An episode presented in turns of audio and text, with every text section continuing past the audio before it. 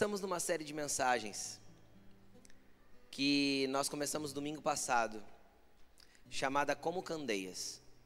Pastor, o que é uma candeia? Candeia é a forma que se usava no passado para clarear os ambientes. Expliquei a semana passada que não é essa estrutura que está aí na imagem, né? Não sei se puseram a imagem já, tá? Uma candeia não é isso, né? Isso é uma lamparina. Uma candeia era feita de barro, era, era cheia de óleo, tinha um pavio feito de tecido. E aquilo consumia para clarear os que estavam na casa. Quando ela era maior, ela era uma candeia. Quando ela era menor, ela era chamada na Bíblia de lâmpada. A lâmpada era pequenininha, cabia na palma da mão para a pessoa poder sair de casa com uma luzinha para clarear o caminho dela. E certa vez Jesus é, deu um exemplo e ele falou que nós somos luz. E eu quero ler esse texto com você, que é o texto base da nossa série de mensagens. Antes de entrar na palavra de hoje, eu quero ler com você esse texto. Esse texto está em Mateus capítulo 5, versículo 14. Mateus capítulo 5, versículo 14 ao 16.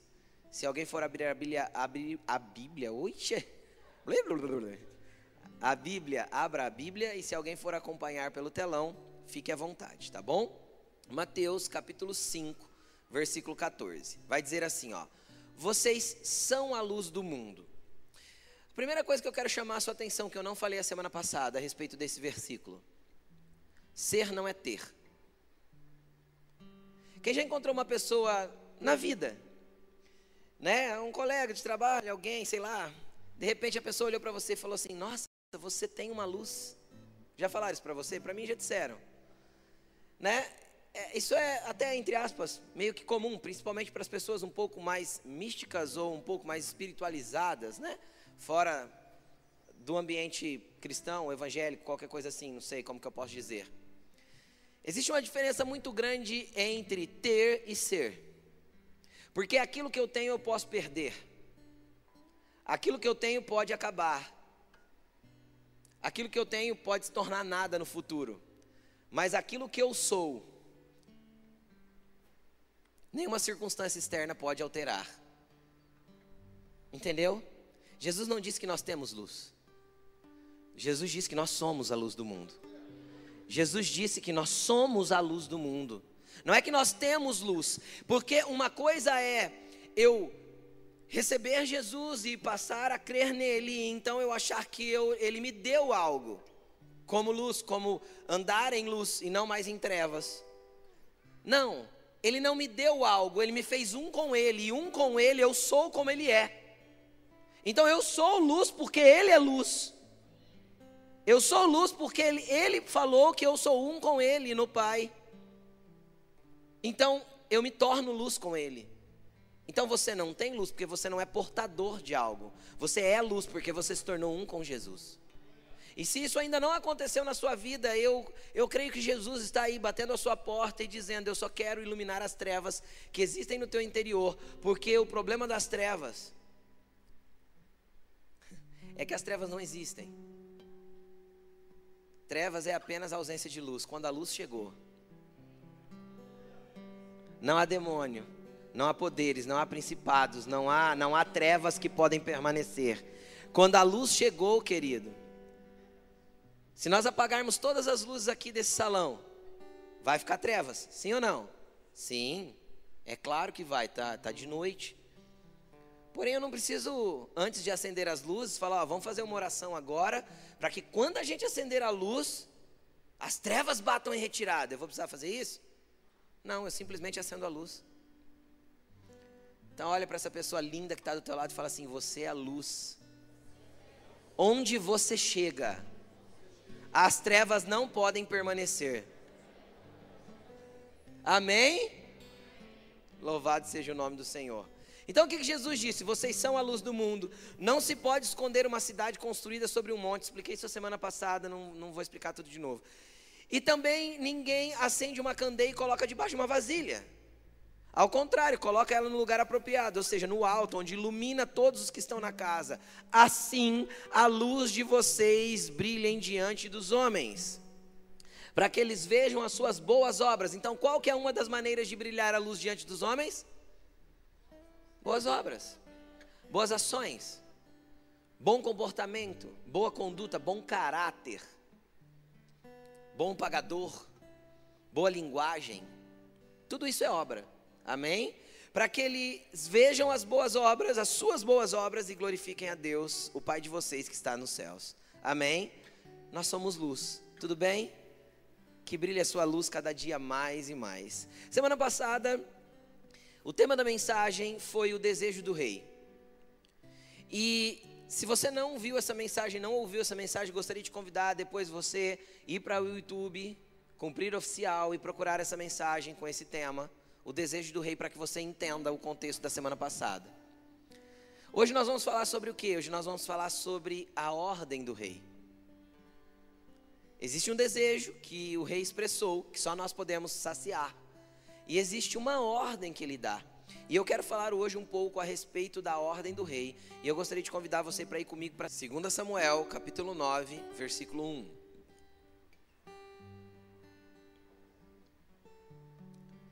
Acharam? Amém? Vamos lá. Diz assim: certa ocasião, Davi perguntou: Resta ainda alguém da família de Saul a quem eu possa mostrar lealdade? por causa da minha amizade com Jonatas. Então chamaram Ziba, um dos servos de Saul. Repita assim comigo: Ziba. Foi fraco. De novo. Um, dois, três. Você vai entender daqui a pouco porque eu pedi para você repetir.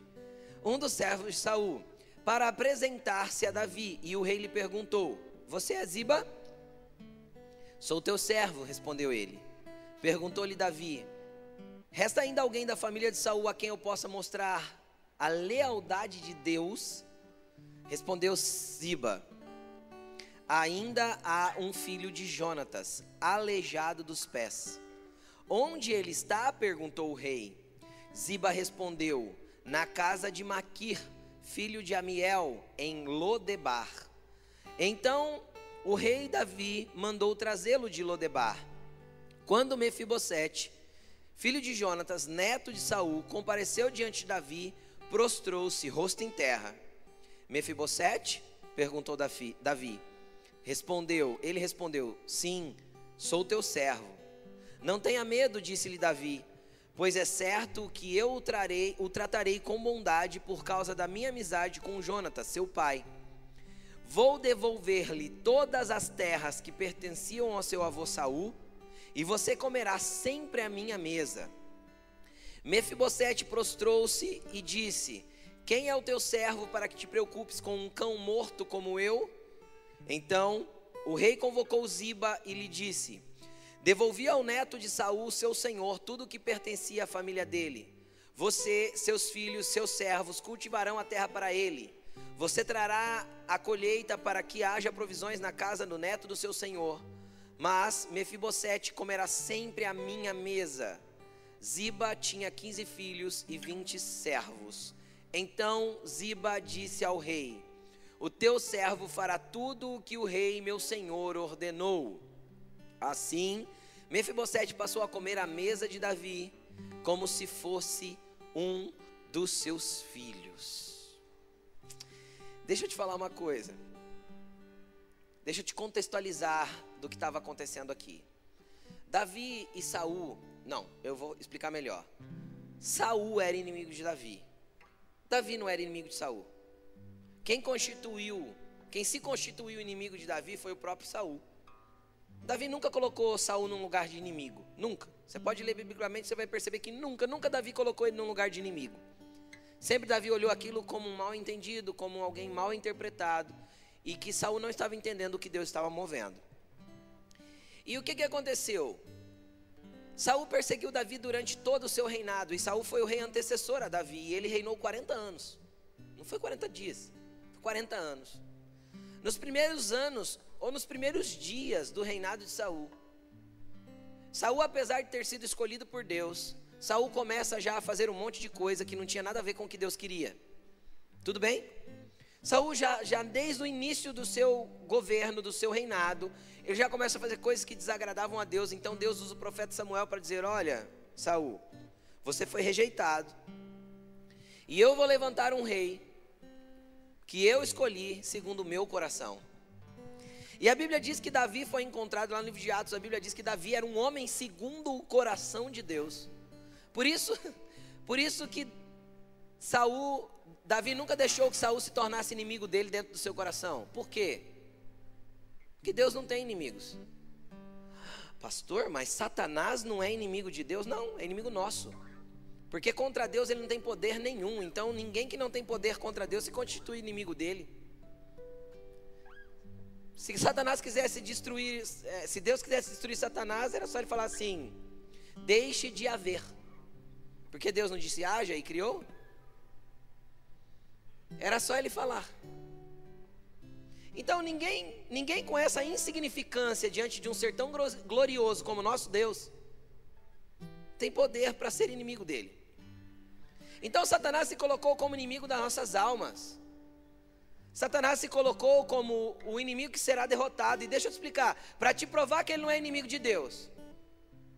A Bíblia diz: em breve o Deus da paz esmagará Satanás. Aí é Deus que vai esmagar. Aonde? Debaixo dos nossos pés. Porque o inimigo é nosso, ele nos aflige, ele nos atormenta, ele nos tenta. Tudo bem? Então é o inimigo que luta contra as nossas almas, para quê? Para nos tirar da presença de Deus. A vitória de Satanás contra Deus é conseguir nos tirar da presença de Deus. Tudo bem? É a única forma que ele pode tocar Deus, que do contrário, nada ele pode fazer contra o Deus Todo-Poderoso. Amém? Então, como Davi era um homem segundo o coração de Deus, Davi nunca colocou Davi no, é, Davi nunca colocou Saul no lugar de inimigo. Só que Saul era um homem que não tinha o coração de Deus. E quem não tem o coração de Deus constitui inimigos para si. Arruma treta, não perdoa, briga com todo mundo, não pede perdão, não se reconcilia. E aí o que, que aconteceu? Apesar de Saul odiar Davi, o filho de Saul, Jonatas, amava Davi. E eles tinham uma amizade daquelas umas, daquelas amizades de verdade, sem fingimento, sabe? Eles eram muito amigos. A ponto de Jonatas falar assim, cara, vou contextualizar a conversa, tá bom? Cara, tô vendo o que, que Deus está fazendo. Você vai ser rei. E eu tenho prazer em ser seu servo. O herdeiro legítimo do trono disse isso para o amigo Davi. Entendeu? Porque ele entendeu o que Deus estava movendo na vida de Davi. Tá bom, gente? Tudo bem? Então Davi, Saul morre. Davi não se tornou rei até que Saul morresse. Como que Saul morre? Saul enfia o cabo da sua espada no chão e pula de barriga em cima dela. Ele se mata. Por quê? Porque numa guerra ele perdeu, ele percebeu que seria capturado pelo inimigo. E para não ser morto pelo inimigo, ele mesmo se mata. Então, Davi se torna rei.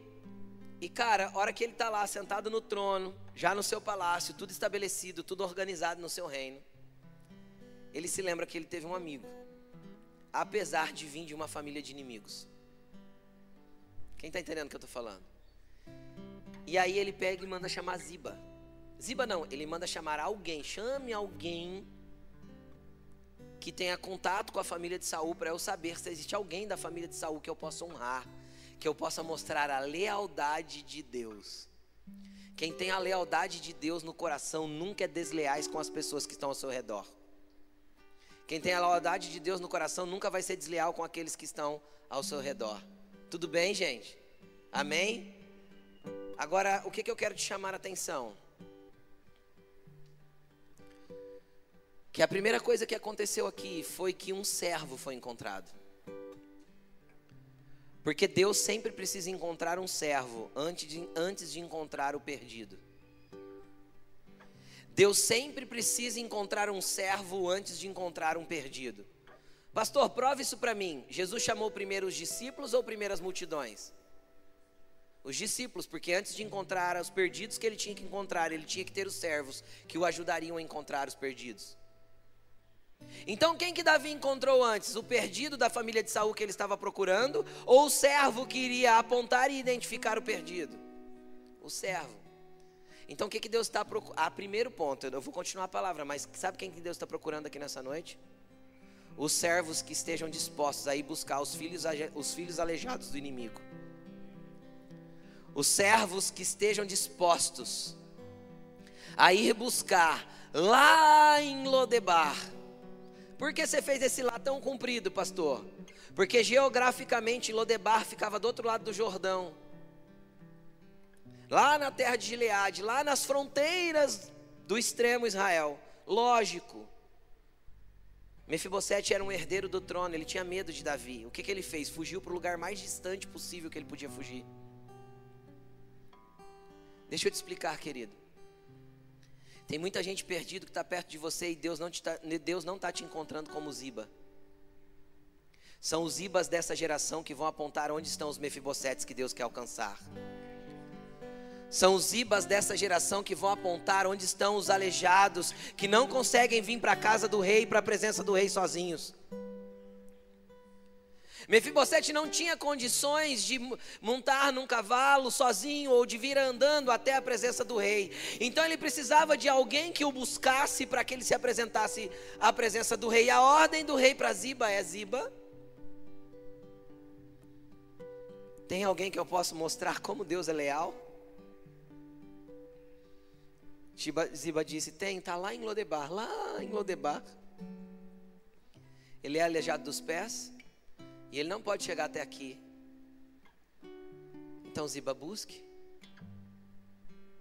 Qual foi a última vez que você se preocupou em dar um ombro para uma pessoa que precisava, até que ela se firmasse na presença de Deus? Qual foi a última vez que você foi alguém que foi buscar o perdido lá no lugar distante que ele estava porque ele não tem forças nas próprias pernas para vir para a presença de Deus? Qual foi a última vez que você chegou, deu um tapa nas costas de alguém e falou assim: Não fique desesperado, tem um Deus que está olhando por você e ele tem mais do que você possa imaginar para te dar, porque ele fez na minha vida primeiro. Eu fui encontrado antes de te encontrar, eu fui achado antes de poder te achar. Eu fui encontrado por Jesus antes de tentar te apontar o caminho para a casa do rei. Eu fui encontrado primeiro. Quando procuraram por alguém que conhecia Saul, foi Ziba que foi achado, não foi Mefibosete. Deus precisa encontrar servos que estejam dispostos a encontrar os Mefibosetes dessa geração. E está lotado. No teu serviço tem Mefibosete jogado para todo lado. Só que muitas vezes eles estão lá, perdidos, com os pés atrofiados. Você vê eles sofrendo e você não fala nada. Sabe por quê? Porque você se esqueceu que existe uma ordem do rei para que Mefibosete seja buscado.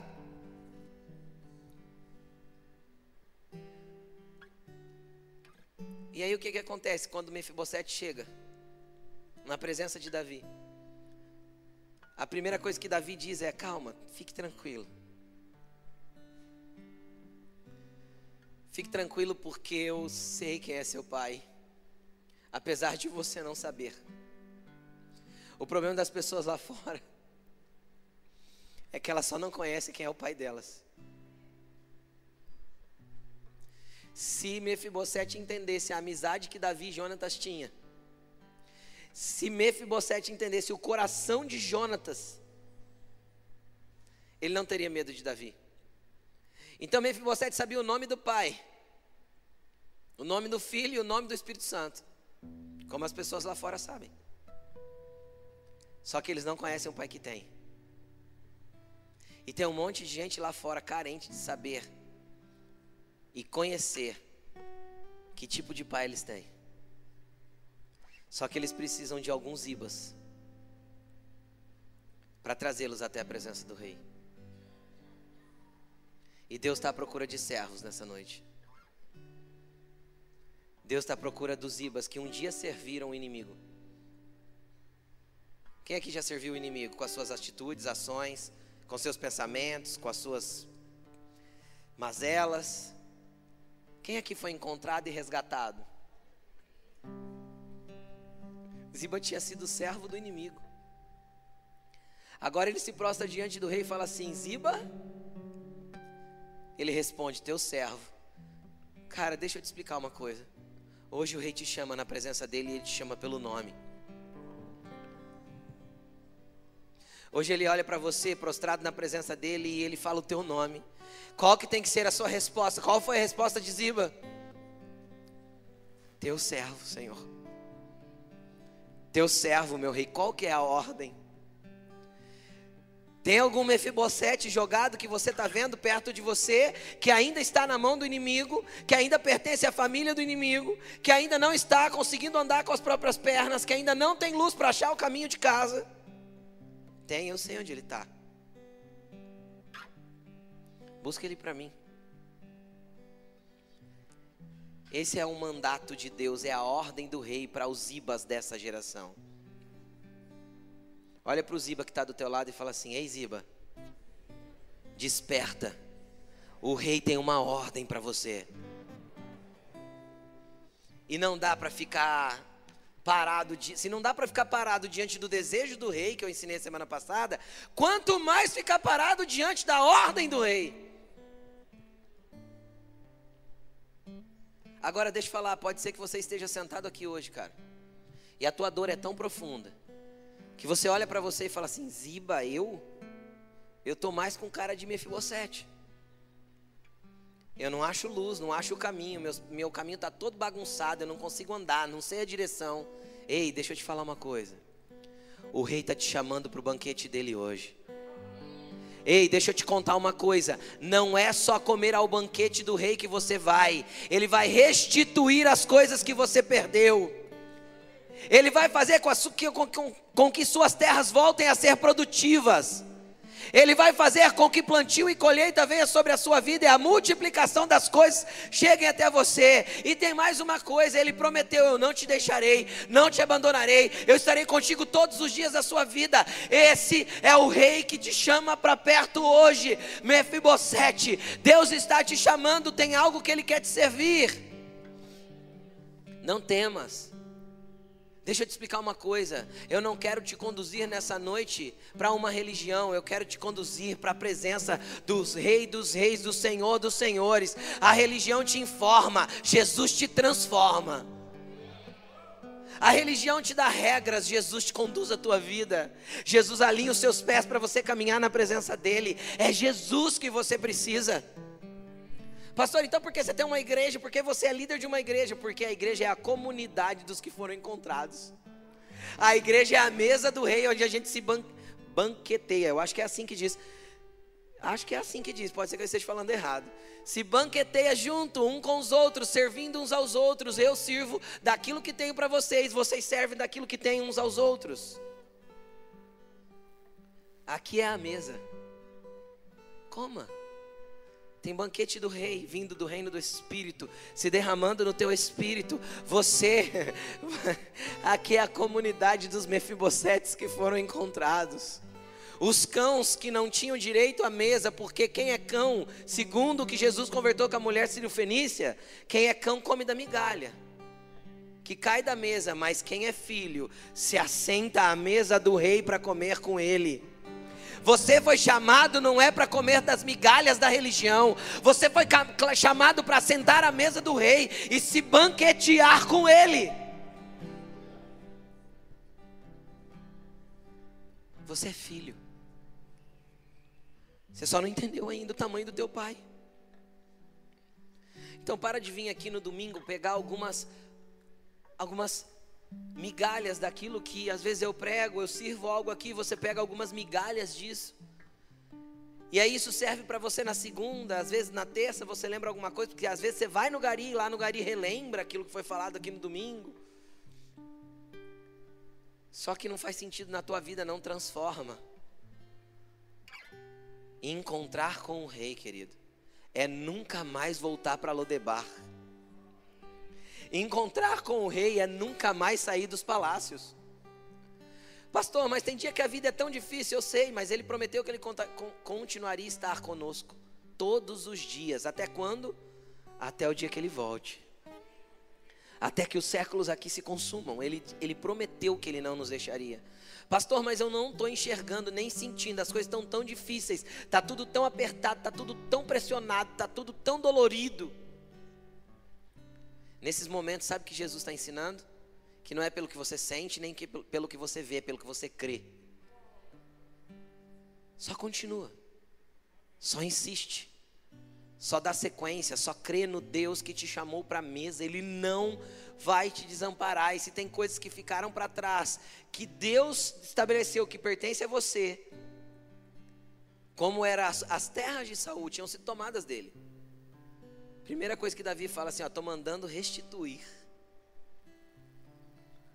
E não vai ficar infrutífera. Não vai ser terra que sem terra vai invadir, não. Não vai ser terra improdutiva. Ei, Ziba, faz produzir a terra do seu Senhor. Sabe o que, que Deus está falando nessa noite, querido? Que todo Mefibosete é uma terra boa para plantio e para colheita, só que são os ibas que fazem elas produzirem. Qual foi a última vez que você foi um abraço, uma orientação, um consolo, um discipulado, um amigo, um ombro para que alguém produzisse alguma coisa boa? Qual foi a última vez, Iba, que você fez alguém produzir alguma coisa? Pastor, eu sou incapaz disso, eu sei, você é mesmo, mas aquele que está dentro de você não é incapaz de fazer as pessoas produzirem. Então faça igual Pedro e João na porta do templo. O que, que eles fizeram, pastor? Olharam para o cego lá e disseram o quê? Eu não tenho prata e não tenho ouro. Eu não tenho muito para oferecer, mas o que eu tenho eu te dou. Pode ser pouco, pode parecer pouco, mas pode ser muito para aqueles que estão com sede e com fome de conhecer o Deus Todo-Poderoso. Pode ser pouco para você que já está saciado no teu espírito, mas e para aqueles que são sedentos, que estão clamando num ambiente de dor, de escuridão, de medo, de angústia, precisando da tua luz brilhar. Seja o Ziba dessa geração.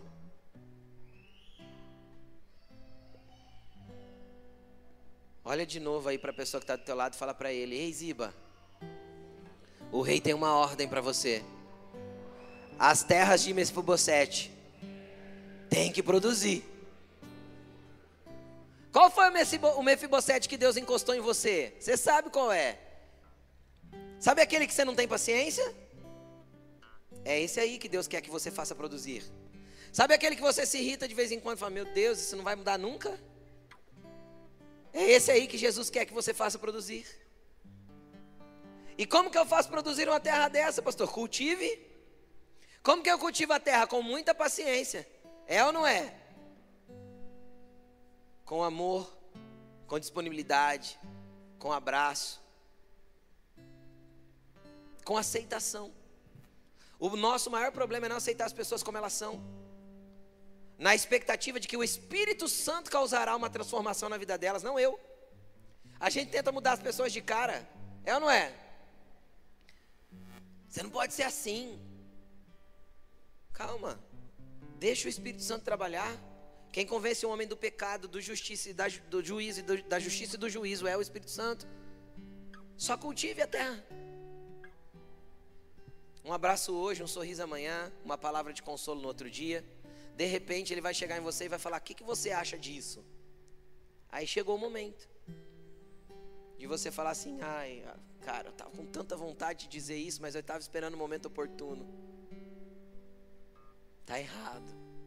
Ele não vai se ofender com você. Por quê? Porque ele está aberto assim como um arado abre um sulco na terra para receber a semente, sem você passar o arado, Ziba, não dá para plantar semente em ninguém. Tem gente jogando semente em terra dura, não amoleceu, amolece, amolece com lágrimas de oração, amolece, amolece com abraço, com aceitação, amolece com palavras como eu te entendo. Ah, você não sabe o que, que eu estou passando. Cara, eu posso saber não exatamente, mas eu já tive perto de onde você está. Eu sei mais ou menos o que é ser um mefibosete com os pés tortos, sem saber para onde vai. Pode ficar tranquilo, você não vai falar isso para ele que não vai entender nada, né? Você está entendendo o paralelo que eu estou fazendo, né? Eu sei o que é ter a dor que você tem, porque eu já tive dores tão parecidas com a sua. Eu só estou te falando tem jeito. Essa é a ordem do Ziba. Abra com o arado primeiro, então a semente vai vir para transformar. Amém? E aí você pode dizer assim, pastor, se eu estou me sentindo Mefibosete, o que, que eu preciso? Fazer a mesma coisa que Mefibosete quando chegou na presença do rei. Se prostrar e reconhecer quem você é. quando ele se prostrou e falou assim: Quem é o teu servo para você se preocupar com um cão como eu?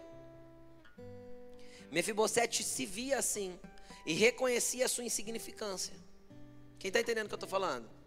Quem reconhece a sua insignificância pode ser colocado num lugar de grandeza por Deus.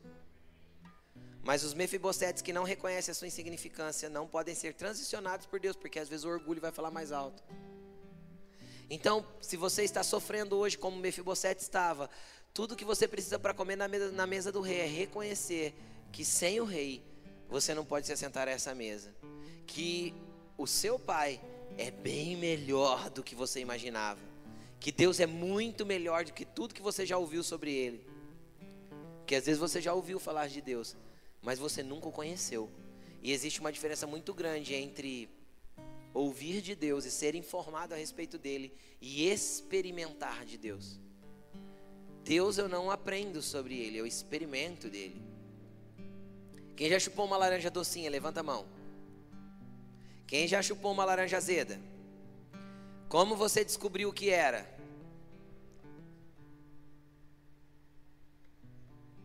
Então, por que você está indo embora da presença de Deus antes de experimentar dele? Você nem sabe quem ele é para você. É o Mefibosete não sabendo quem é Jonatas. Quem está entendendo o que eu estou falando? Eu sou só um cão. Acho que Davi olhou e falou assim: Ah, rapaz, se você entendesse quem é seu pai, se você entendesse de quem você é herdeiro, se você entendesse que você foi alguém que a vida machucou, que Mefibosete ficou aleijado, no dia que a casa de Saul foi invadida e a sua ama, a sua a, a criada que cuidava dele, deixou ele cair. E ele ficou aleijado dos pés. Então, se você entendesse que os tombos da vida não determinam quem você é e não muda a tua herança, você não, não ficava mais acusando o teu passado de mexer com, a tu, com o teu presente. Deixa eu te explicar uma coisa. Deus quer que você não viva mais a partir do seu passado, tudo bem? Seu passado foi experiência, o seu presente é a realidade daquilo que Deus quer fazer na sua vida. Então pare de jogar a culpa no que aconteceu ontem. Pare de falar, ah, porque eu um dia vivi, porque eu fui abusado, porque alguém me chantageou, porque eu fui traído, porque eu fui, porque eu fui, porque eu fui. Esse é o cão que você foi. Hoje Deus te chama para se tornar filho do rei. Então o DNA teu vai ser mudado, a tua, a tua história vai ser mudada, o teu presente vai ser reescrito e o teu lugar à mesa vai ser reestabelecido. A sua terra volta a ser produtiva, porque é isso que Deus tem para você. É isso que Deus tem para você. Então viva a partir de agora. Coloque a mão no seu coração e silenciosamente ore. Senhor, pode orar. O meu passado não vai mais determinar o que eu vou viver de hoje em diante. Eu me desprendo da minha velha vida para viver uma nova vida na mesa do Rei. Amém? Aí você pode falar, ah, pastor, está tudo no Velho Testamento. Vamos lá, Lucas capítulo 14, versículo 15. Lucas, capítulo 14, versículo 15. Pode colocar no telão para mim.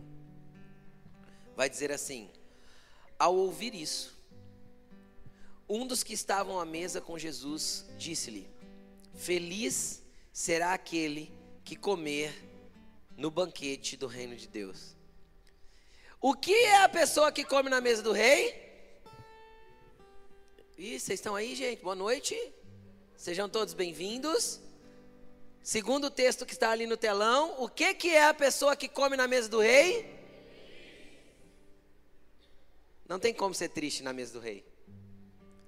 Não tem como, você pode ter tristezas, mas ser triste não, porque ser é um estado, ter é passageiro. Você pode ter uma tristeza, mas ser triste não, porque na mesa do rei há abundância de alegria. Na mesa do rei há abundância de alegria. Na mesa do rei, apesar das circunstâncias, a gente sabe que ele está no controle de todas as coisas e que ele governa a nossa vida. E essa expressão foi verdadeira. E aí Jesus entra com uma parábola, contando uma história. E é interessante que essa história é retratada em dois evangelhos, no evangelho de Mateus, capítulo 22, e no evangelho de Lucas, no capítulo 14. E é interessante que assim, deixa eu explicar para você Mateus e Lucas. Vem comigo, ah, um pouquinho agora de, de conhecimento. Qual é a diferença do evangelho de Mateus para o evangelho de Lucas, pastor? Que eles são bem parecidos, você já percebeu? O que, que é interessante? Mateus foi chamado como discípulo. E ele foi relatando as coisas conforme elas foram acontecendo. Depois ele compilou e fez um livro disso, tudo bem? Já o relato de Lucas, Lucas ele não viveu com Jesus. Lucas ele foi um discípulo de Paulo, vamos dizer assim, alguém que andava com Paulo. Então ele buscou fazer uma pesquisa aprofundada para que ele pudesse retratar um, um, um, uma descrição a respeito de Cristo e do que ele fez. Tanto que Lucas é o único que retrata a história de Isabel, a história de João Batista, do nascimento, da concepção de João Batista. Por quê? Porque ele foi pesquisar. Então eu acredito que João Batista, é, que Lucas foi para onde? Para a região montanhosa da Judéia, foi pesquisar quem conheceu Zacarias, quem conheceu Isabel, mãe de João Batista, o que, que aconteceu. E ele foi anotando. E depois disso ele compilou num livro, tudo bem? Então, obviamente, Lucas ouviu isso aqui de alguém, enquanto Mateus não ouviu de alguém. Mateus ouviu presencialmente e retratou aquilo que estava escrito, tá bom? Estão comigo?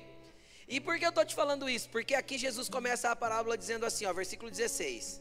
E Jesus respondeu: certo homem. Só que lá no Evangelho de Mateus, Jesus não fala certo homem. Jesus fala assim: um rei. E ele conta a parábola a partir de um rei, e não a partir de certo homem. Para nós, dentro do contexto da mensagem, muda tudo. Então vamos lá. E eu vou só mudar aqui, pautado no Evangelho de Mateus, tá bom? não estou mudando a escritura, tá? Então vamos lá.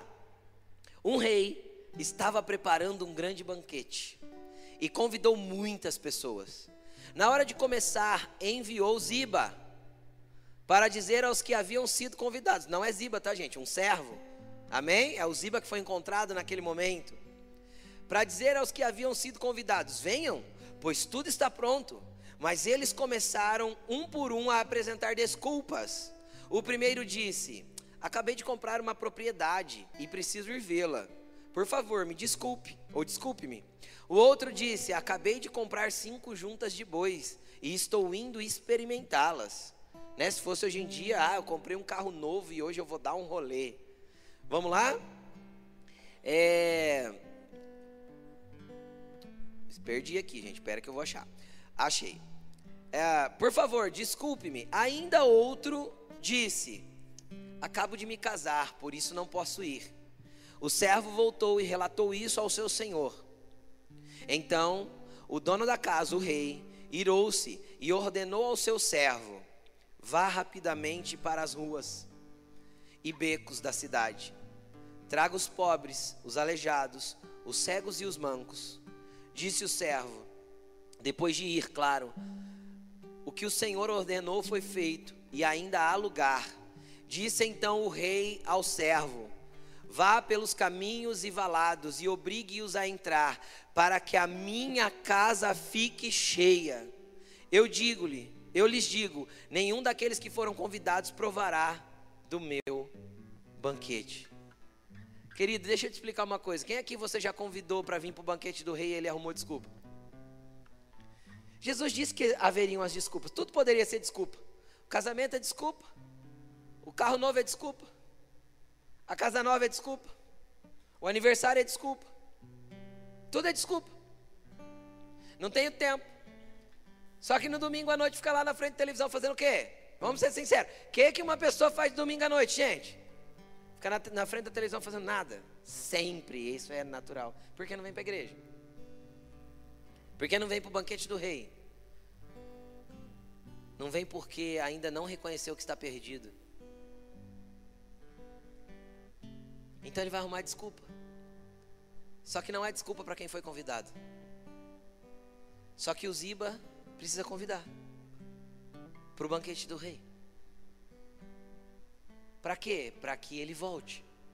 Porque um dia todos nós nos assentaremos com ele à mesa no grande dia. E aí não será uma mesa só apenas entre os mefibosetes, mas estarão todos, os jovens e os velhos, os ricos e os pobres, de toda língua, tribo, povo e nação, sentados à mesa do rei, comendo do seu banquete, e ele nos servirá. O rei dos reis e senhor dos senhores. Então por que, que eu estou te falando isso? Não pare nas desculpas. Convide hoje, convide amanhã. E depois? Você vai ser chato? Não, não fique insistindo não, é chatice, gente. Olha para a pessoa que está do teu lado e fala assim: não seja um ziba chato. Não é chatice? O que, que eu faço então, pastor? Convida uma vez, convida duas. Coloca na presença de Deus na hora que você for orar. Fala, Deus. Não, não, não aqui não. Fala lá na tua oração.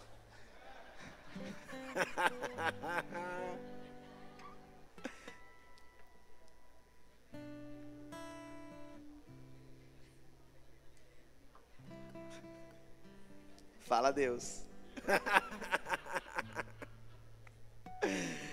Glória a Deus, vamos continuar. Lá na sua oração você vai dizer para Deus, então. E você diz para ele: Deus, eu apresento esse Mefibosete, eu vi a perna dele toda atrofiada, Jesus. Eu vi que ele está sem rumo, sem luz e sem caminho. Eu tentei. E eu vou tentar de novo. Mas primeiro, eu vou pegar o fogo que tem na minha candeia. E vou lançar sobre ele aqui em oração. Até que pela luz ele enxergue a sua escuridão. Regue em oração. E depois, Convida de novo. Ou espera o momento que ele chega para você e fala assim: Ô, oh, tem jeito de você orar por mim? Aí você fala assim: Então, já faz tempo que isso está acontecendo, viu? Que eu estou orando por você. Agora deixa eu te falar uma coisa: eu posso orar por você, mas você precisa conhecer o Deus da bênção que você está precisando. Porque tem gente que está muito acostumada a vir na igreja para buscar a bênção de Deus. A bênção de Deus é consequência de ter Deus. Conheça Deus e o tenha na sua vida, que a bênção vai seguir você e vai te alcançar. Então busque conhecê-lo e experimentar dele. Convide mais alguém para conhecer. A mesa do rei nunca falta lugar, tá? Nunca falta espaço na mesa do rei, nem alimento. Convide essas pessoas para estar com você. E aí o que, que aconteceu? Um monte de gente deu desculpa. E qual que é a ordem do rei? Dentro da parábola. Vá pelas ruas, pelos becos, pelas vielas. Vá pelos caminhos e valados. Isso mexe muito com o meu espírito, porque Deus diz: Eu quero minha casa cheia. Só que Ele não vai buscar as pessoas, Ele manda o servo buscar. Eu quero minha casa cheia, mas é o Ziba que busca. Ele já veio na terra fazer o que ele tinha que fazer. Agora chegou a nossa hora. Agora é a nossa vez. Agora é a nossa vez de impor as mãos sobre os enfermos e eles ficarem curados. Agora é a nossa vez de orarem pelas pessoas e nós temos uma palavra de conhecimento para liberar a história dela para ela e o Espírito Santo mexer com ela com tudo. Agora é a nossa hora. Porque ele já fez a parte dele, ele já morreu na cruz, ele já ressuscitou, ele já venceu a morte, ele já preparou um banquete. Vá pelos caminhos, pelas ruas, pelos becos, pelas vielas, chama todo mundo. Chama o estranho, o esquisito, o, o torto, o aleijado. Vai lá em Lodebar. Deus quer a sua casa cheia, eu não estou falando apenas da igreja. Deus quer o seu banquete nupcial lotado de povos de todas as tribos, língua, povo e nação. E parte dessas pessoas estarão lá por sua culpa. Seja o culpado da salvação de muita gente. Essa é a culpa que eu quero carregar. Olha para a pessoa que está do teu lado e fala para ela: seja culpado, assuma a culpa de levar uma multidão para a mesa do rei. Cara, se Deus quer que a casa dele esteja cheia, e ele manda o servo ir buscar, e o servo buscou todo mundo que queria, o que, que aconteceu? Ainda tinha lugar, porque nunca falta lugar na casa do rei. Nunca falta. Será que você pode, só se você pode mesmo, levantar a sua mão para o alto e falar para ele assim: Eu vou porque chegou a minha vez. Eu sou o Ziba deste tempo. Eu vou buscar os Mefibosetes. Você se comprometeu com o rei agora. Agora é ordem. Então comece a busca. Comece a oração. Comece a clamar. Porque Deus vai mover. Deus vai fazer. E é interessante que a gente está na movimentação evangelística nos garis, né? Quem colocou os nomes nos papéis aí? É. É isso aí. Vamos buscar os mefibosetes. Tem muito mefibosete perto de você. O que, que você vai orar de manhã? Jesus, ajuda eu a enxergar aqueles que precisam do Senhor hoje. Coloca o necessitado perto de mim. Coloca aquele que precisa de uma palavra perto de mim. Eu quero ser a tua luz nesse mundo. Em nome de Jesus. Amém, gente? Para a gente finalizar, vai para Marcos 16, 15. Mais cinco minutos eu finalizo. Quem me dá cinco minutos? Levanta a mão. Ixi, tem muito minuto então. Cinco de cada um de vocês.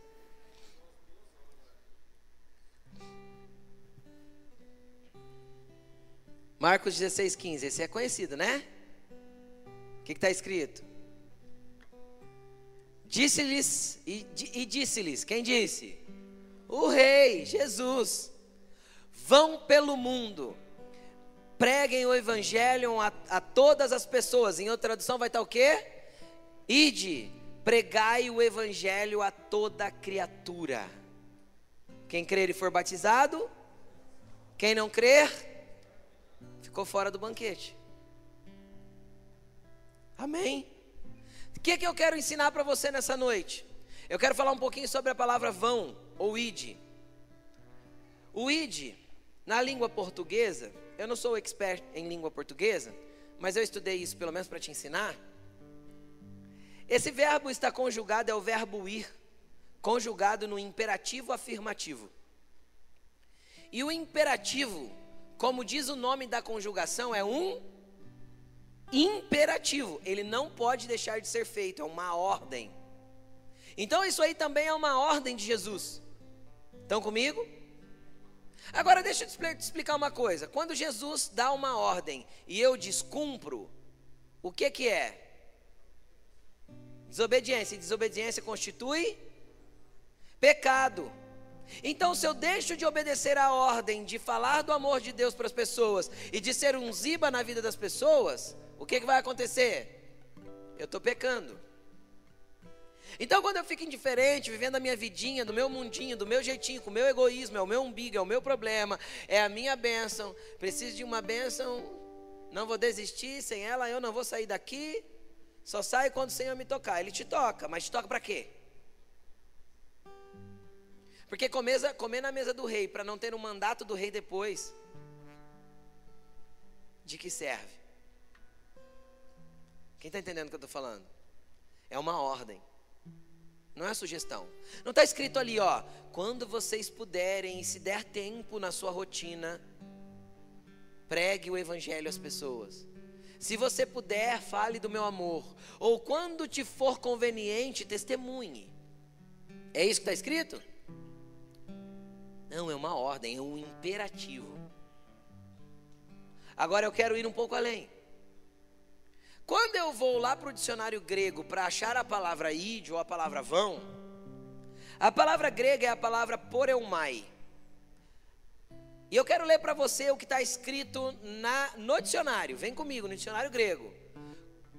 Persistir na jornada iniciada.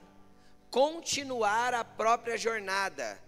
Conduzir, transportar ou transferir. O que, que eu quero te explicar com isso? que na língua portuguesa o verbo é sempre um agente de ação.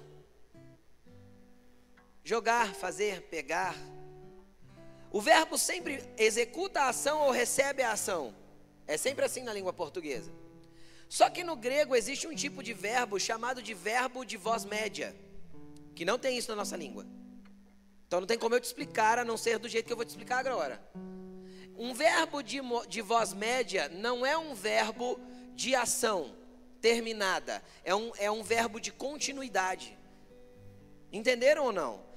Então, se fôssemos traduzir ao pé da letra, não é, não é ide, mas é vá indo e fazendo. Ele é um, um verbo de continuidade. Por quê? Porque um imperativo eu posso ir lá cumprir, voltar e concluir. Quem está entendendo o que eu estou falando? Ide, eu vou. Eu fui, está feito. Voltei e terminei.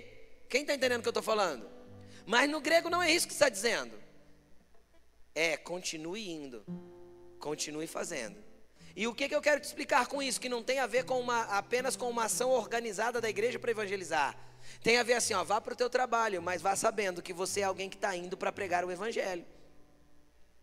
Vá para a tua escola, mas vá sabendo que é alguém que está indo para manifestar o reino de Deus e a luz dele. Então você precisa ir indo e fazendo, você vai vivendo. Enquanto você vive, você faz discípulos. É a mesma ordem que ele deu em Mateus 28, 18. Vão e façam discípulo de todas as nações, ensinando-os a guardar todas as coisas que vos tenho ordenado, e eu estarei com vocês todos os dias até a consumação dos séculos. É a mesma ordem. Mateus 28, 18, 19, 20. Agora, o que, que eu quero dizer para isso? Que você precisa persistir na jornada iniciada. Se um dia você veio para cá como um Mefibosete e você está como um Mefibosete aqui hoje às vezes, sabe qual é a palavra de Jesus para você hoje? Não desista. Tem jeito para você, para tua vida, para tua casa, tem jeito para tua família. Tem jeito. Por que eu sei que tem jeito? Porque Deus, Jesus deu jeito nesse, nesse monte de torto aqui, ó. Havia um homenzinho torto, morava em Lodebar, andava numa casa torta, não conseguia nem montar num cavalo sozinho para ir para a presença do rei. Mas um dia o, o homenzinho torto encontrou o rei dos reis. E o rei dos reis o endireitou. Só persiste. Não é para você desistir, por Eumai. Decora essa palavra, escreve lá no teu, teu espelho. Quando você pensar em desistir, o que, é que você vai falar? Por Eumai, persista na, na, jornada iniciada, continue. Continue a ser um ziba, continue a ser alguém encontrado. Continue na mesa do rei. Persista, insista, vá em frente, não desista, porque nós não somos daqueles que retrocedem. Jesus não te chamou para ir ficar zanzetando de um lado para o outro, é daqui para frente. É com Ele e sempre com Ele, só continue, não desista. Não pare nas dificuldades da vida, não pare nas estações, nas estações sombrias da vida, não pare nos invernos da vida. Jesus tem coisas grandiosas para fazer na sua vida e a sua vida vai ser mudada por completo. Chega de ficar estacionado no mesmo lugar, chega de ficar parado, chega de ficar sofrendo. Jesus te chama, sai de Lodebar, vem para um lugar de alívio, porque Ele tem alívio para te dar. Pastor, não vou ter, não vou ter mais problema, pastor. Vai? Claro que vai. Você pensa que quando eu caí no chão lá, fiquei esparranchado no chão esperando o, o, o SAMU chegar, você pensa que eu estava como? Com tudo doendo e sabendo que ele estava comigo. Porque nada foge ao seu controle. Quem está entendendo? Nada foge ao seu controle. Mas como eu preguei esses dias atrás, toda dor sem aprendizagem é inútil. É inútil. Toda dor sem aprendizagem é inútil.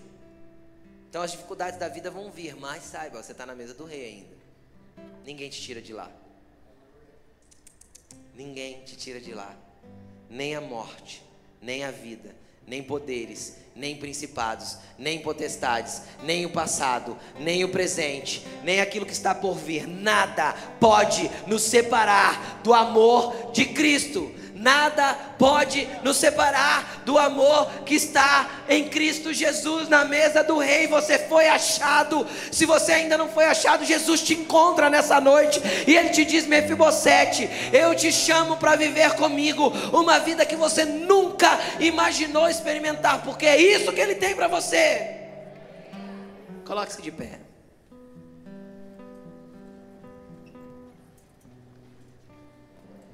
Quero fazer dois chamados hoje. Dois chamados para você vir aqui para frente. Apaga a luz para nós. Eu quero chamar aquele que sente que está meio befibocete nesses dias. Precisando ser encontrado pelo rei, porque tem muita coisa aí que precisa ser ajustada ainda. E os ibas, que entendem que já foram encontrados, mas estão muito estagnados na sua espiritualidade e na sua fé. Hoje Jesus quer te encontrar. Sai do teu lugar e vem para frente. Sai do teu lugar e vem para cá. Você quer ser ativado como um ziba poderoso em Deus. Quer receber do Espírito Santo algo que vai mudar a tua, a tua movimentação nele para sempre. E você também, que está aí no seu lugar e que está precisando muito do Rei está precisando muito de Jesus, de uma restituição, de uma transformação, vem para cá, como um ato de fé, como um ato de sair de Lodebar para encontrar o Rei, porque o Senhor vai fazer grandes coisas na sua vida nessa noite, e a partir dessa noite. Vem bem perto do púlpito para dar espaço para os que estão ainda chegando. Comece a falar com Jesus agora do teu jeito.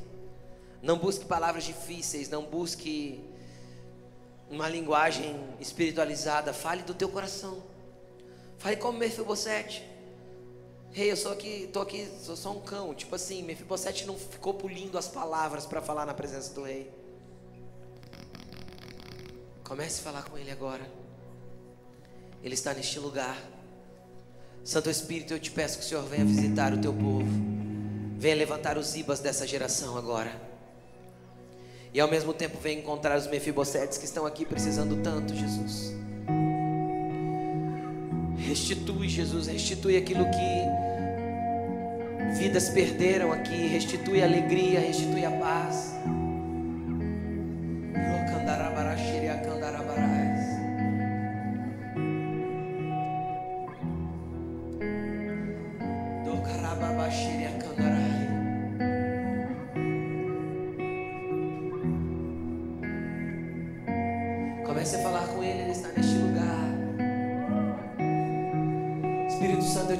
Senhor venha impactar as pessoas que estão aqui com a sua presença.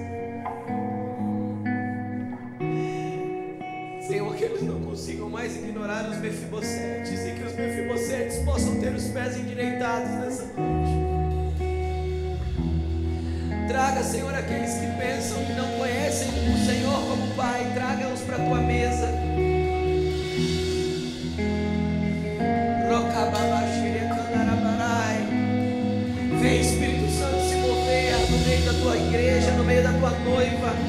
Você que ficou no seu lugar, que o Espírito Santo venha impactar a tua servidão e a tua movimentação nele hoje.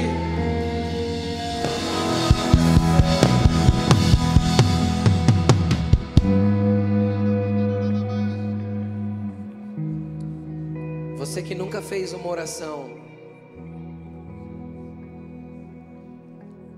confessando Jesus como teu Senhor. Você que nunca orou assim, Senhor, eu quero entregar a minha vida para você, para que o Senhor faça na minha vida o teu querer. Eu gostaria de convidar você para orar comigo agora. Eu não vou pedir para você sair do seu lugar, só queria que você levantasse a sua mão assim, ó, para você fazer essa oração de entrega. Ore assim comigo, Senhor Jesus. Senhor Jesus. Eu te recebo. Eu te recebo como Senhor e Salvador da minha vida. Senhor e Salvador da minha vida. Muda minha história para sempre. Muda minha história para sempre. Entra na minha casa. Entra na minha casa. Transforma tudo que tem que ser transformado. Transforma tudo que tem que ser transformado. Escreve meu nome no livro da vida. Escreve meu nome no livro da Porque vida. Hoje, Porque hoje. E a partir de hoje. E a partir de hoje. Eu sou teu. Eu sou teu. Transforma a minha história. Transforma a minha história. Muda minha vida por completo. Muda a minha vida por completo. Eu quero caminhar com você, Jesus. Eu quero caminhar com você. E eu não vou desistir. Eu não vou desistir. Eu não vou voltar atrás. Eu não vou voltar atrás. A partir de hoje. A partir de hoje. Eu prossigo. Eu prossigo na jornada iniciada. Na jornada iniciada. Em nome de Jesus. Em nome de Jesus. Amém.